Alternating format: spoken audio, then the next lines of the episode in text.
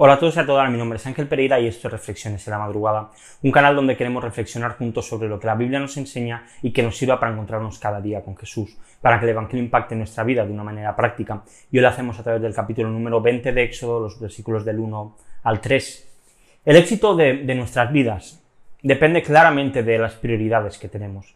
Para lograr cualquier éxito necesitamos dedicar tiempo y priorizarlo sobre otras cosas. Un deportista de élite, por ejemplo, nunca va a llegar a ser el mejor o a llegar a, pues, su máximo potencial, a no ser que dedique todo su tiempo en mejorar sus capacidades, en entrenar diariamente, en buscar pues, técnicas de mejora, en cuidar su dieta, su alimentación. Su mejora tiene que ser su prioridad. De no ser así, nunca va a llegar pues, a alcanzar el nivel que él quiere y que desea.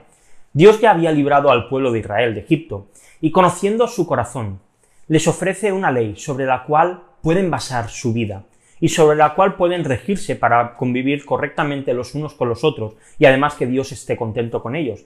Esta ley que se conoce comúnmente como los diez mandamientos, los cuales eran diez de las muchas leyes que Dios les dio a su pueblo. Dios en Egipto les dio la constitución, como la nuestra española, por la que Israel iba a, seguir, pero hay diez que, los da como separados y que casi casi podríamos decir que es como el resumen de todo el resto.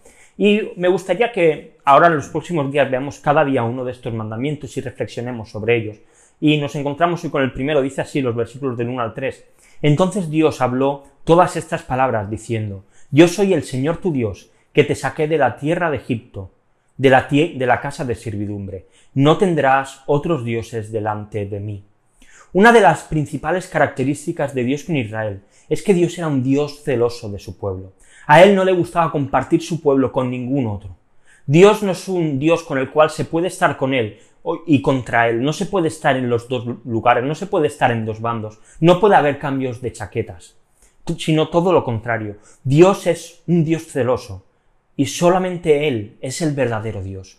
Podemos poner otras cosas por delante de Dios en nuestras prioridades de la vida, pero Dios va a seguir siendo siempre Dios. Ahora bien, la pregunta es, ¿quién es tu prioridad? ¿Cuántos dioses tienes en tu vida?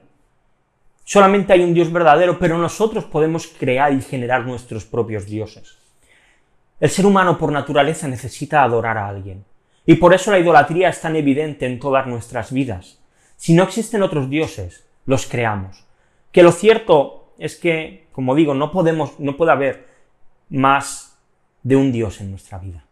No podemos servir a más de uno. La Biblia es muy clara, dice que no se puede servir a, Dios, a dos señores, que estamos andando en la luz o caminamos en las tinieblas, no se puede estar en los dos lugares a la vez.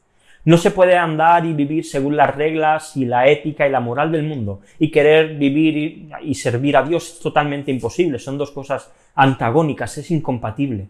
Así que creo que tenemos que revisar nuestras prioridades, porque en nuestra vida donde el Espíritu Santo vive si somos hijos de Dios, si somos creyentes, no pueden haber otros dioses.